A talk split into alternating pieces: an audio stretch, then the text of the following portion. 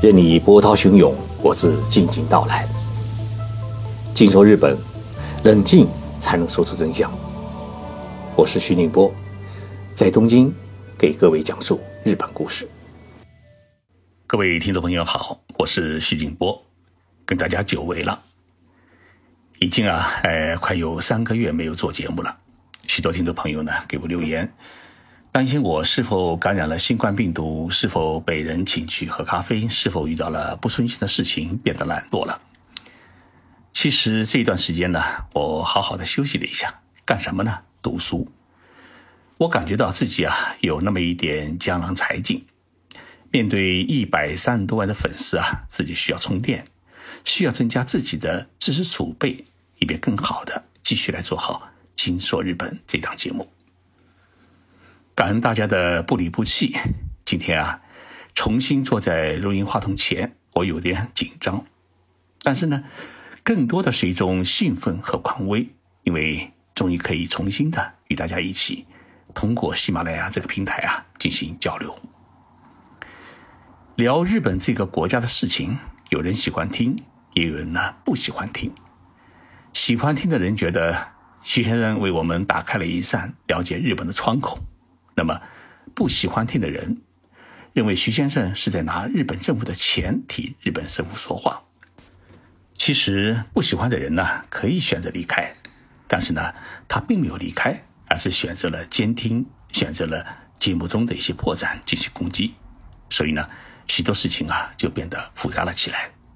这也是我们当个人主播的困惑：什么事情可以聊，什么事情不可以聊？有时候啊，还真找不到一条界限。在哪里？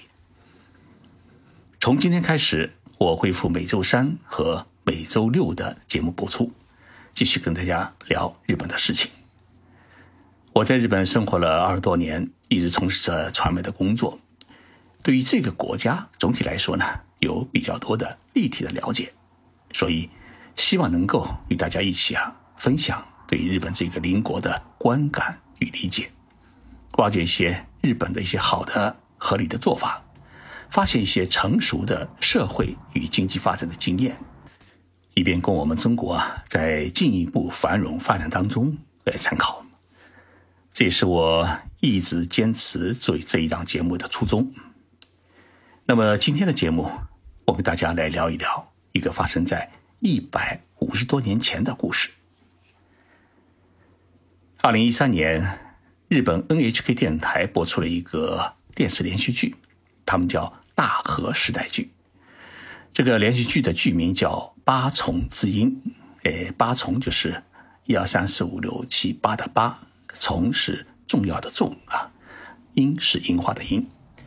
那么这部电视剧呢，讲述了明治时期，也就是明治时代的初期，新政府军进攻贵金藩的根据地鹤城时。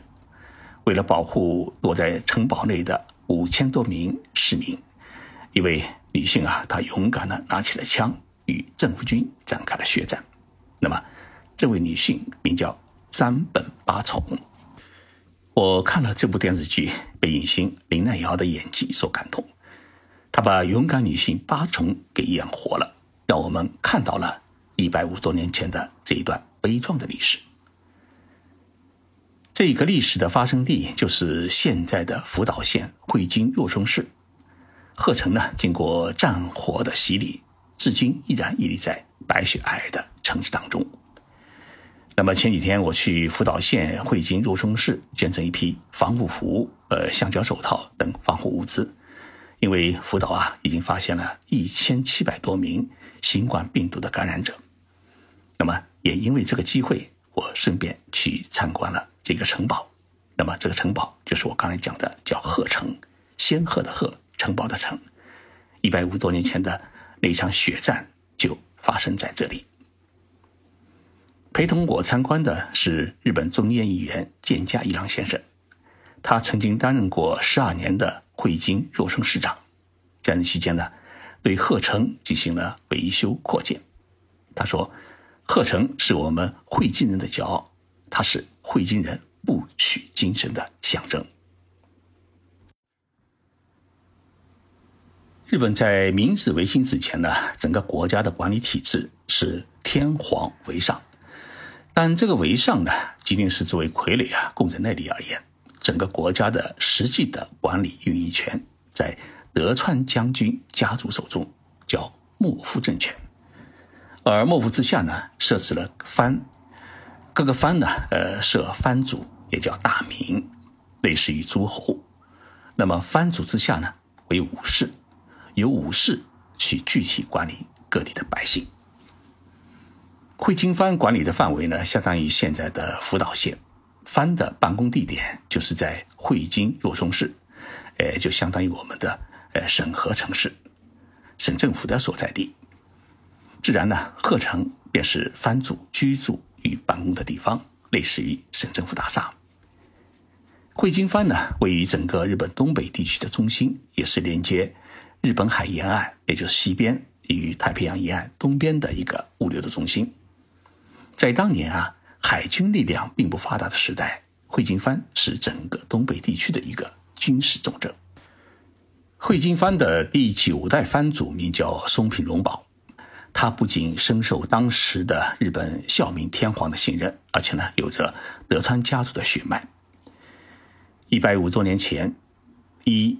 萨摩藩就是现在的鹿儿岛县和长州藩现在的山口县，这两个县为主促成的一批维新志士呢，掀起了一场推翻德川幕府的军事与思想运动。那么这场运动呢，以开放国门、学习西方为主要的宗旨，要求结束长期的闭关锁国的政策，向欧美列强呢开放贸易，强盛日本列岛。在强大的军事压力之下。为避免发生内战，一八六七年十一月九号，江户幕府的第十五代将军德川清喜在京都的二条城召集了大明会议，宣布将国家的管理权呢交还朝廷，也就是交还给天皇，结束呢延续了两百六十多年的江户时代。那么这个决定呢，历史上叫做大政奉还。一八六八年，呃，一月三号，那么这一年呢，在中国的农历，也就是日本的旧历上面呢，叫戊辰年。当时继承了皇位的明治天皇呢，发布了一个王政复古大号令，宣布呢废除德川幕府，诏令幕府将军德川清喜呢要辞官纳帝。为此呢，德川清喜在大阪宣布呢，天皇的诏令是非法的。一月二十七号。沙木藩、长州藩的藩兵组成的新政府军五千多人呢，在京都附近啊，与幕府军一万五千人展开了激战，在历史上面呢，叫做是鸟羽伏见之战。本来德川将军率领的幕府军足以取胜，但德川清喜呢，却从海上逃回了江户，就是现在的东京。那么乌城战争由此就开始了。之后呢，新政府军是大举东征，并包围了江户城。江户城呢，就是现在的日本的皇宫。在江户时代呢，它是属于德川家族的一个将军府。那么毫无战意的德川清喜，在当年的五月三号交出了江户城，宣布投降。这在历史上面呢，叫做无血开城，就没有流血的开城。但是呢。不甘心失败的呃幕府军，开始以关东和东北地区为中心，开始了抵抗运动。但是新政府军呢，他们早早的从德国啊、法国啊购入了一批先进的火炮和步枪，武器装备呢远远高于幕府军。结果呢，幕府军是节节败退。八月二十三号，新政府军呢攻入了会津藩，并包围了鹤城。当时有五千多人呢，逃入了鹤城里面避难。藩主松平荣保呢是拒绝投降。之后呢，新政府军包围鹤城的兵力达到了三万五千人。在与政府军的决战过程当中，涌现了一名勇敢的女性，她的名字叫八重，日文呢念作雅野。八重呢生于是一八四五年，她的父亲呢是。会津藩的火炮指导师，类似于炮兵诶部队的参谋长。也是因为如此呢，诶，巴从从小是学习刀术剑术，甚至在父亲的指导之下研习火炮的使用。据说他十三岁时候啊，就曾经将重达六十公斤的米袋连续四次扛过肩膀。后来，他的哥哥呃叫山本觉马，从江户呢带回几支新式长枪。那么这种新式的长枪是美国制造的。斯宾塞金步枪号称世界上第一把实用的连射步枪。这把枪呢，重达是十二公斤，普通人啊，呃，光是举起来就十分费劲。而八重呢，他不仅可以轻易的举起来，还一枪射中了新政府军司令大山野的右腿。政府军包围鹤城的时候啊，呃，在汇金城里面的老年人呢，他们自发组成了玄武队。而少年们组成了白虎队，那么这两支武装部队呢，与新政府军展开战斗。当时八重是二十四岁，他把年轻的五百多名女性组织起来，训练成了一支扬子军。白天呢，哎，照顾士兵的餐饮啊，护理伤员啊；晚上呢，携带刀枪去出城参加夜袭。据说当时他。女扮男装，佩戴大刀，哎，手拿步枪，身上还缠着一百多发的子弹。新政府军啊，对于鹤城实施了长达一个多月的包围，并占据了后山高地，使用新式的火炮呢炮轰鹤城，令城内的死者众多。因为当时是夏天啊，呃，尸体都发出了臭味。在弹尽粮绝的情况之下，九月二十二号。汇金藩藩主呢，呃，新平荣保宣布开城投降。当时举行投降仪式时啊，地上铺了一块红地毯。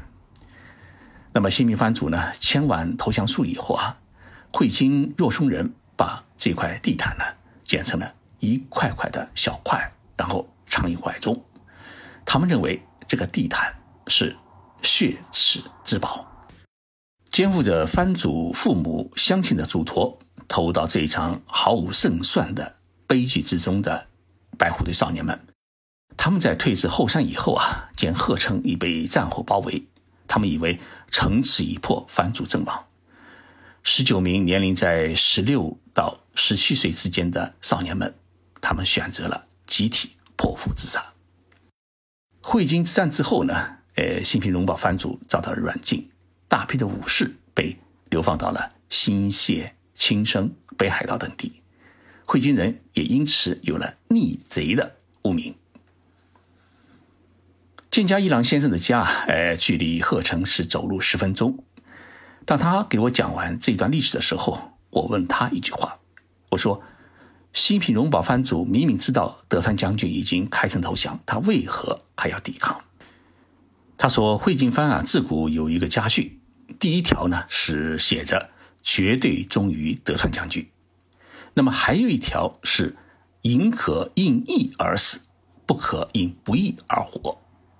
同时呢，汇金藩的教育指针当中规定，不可背叛长者的话，不可撒谎，不可因私利而扭曲道理。那么这些家训和教育方针，构成了汇金人特殊的美学，也铸成了汇金人特殊的人格。也正因为这一美学和人格，酿成了汇金之战的悲剧。日本著名作家司马辽太郎说过一句话，他说：“历史是胜者编的故事，但是呢，败者并非没有大义，因为有汇金人，我们日本人稍微有了一点信用。”当然，这一场内战也结束了日本落后的幕府统治时代，奠定了日本统一的近代国家的基础。过去一百五十多年，以汇金人自傲的福岛县人，依然是日本列岛中一个特殊的存在。因为他们是对抗政府的逆贼，所以在汇金之战乃至整个戊辰战争中战死的人，都被排挤出了靖国神社。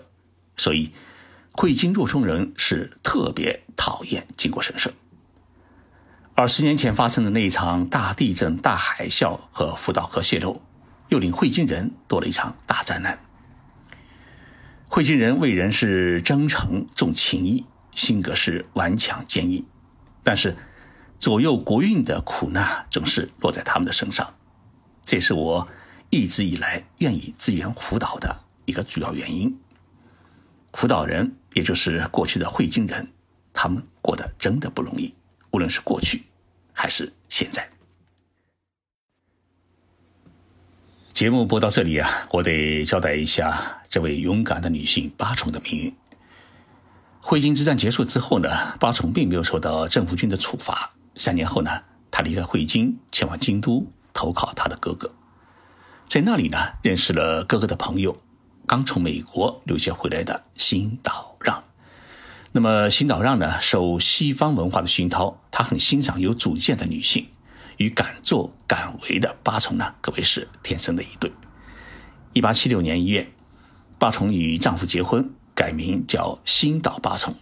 八重也是京都第一个穿洋装结婚的新娘。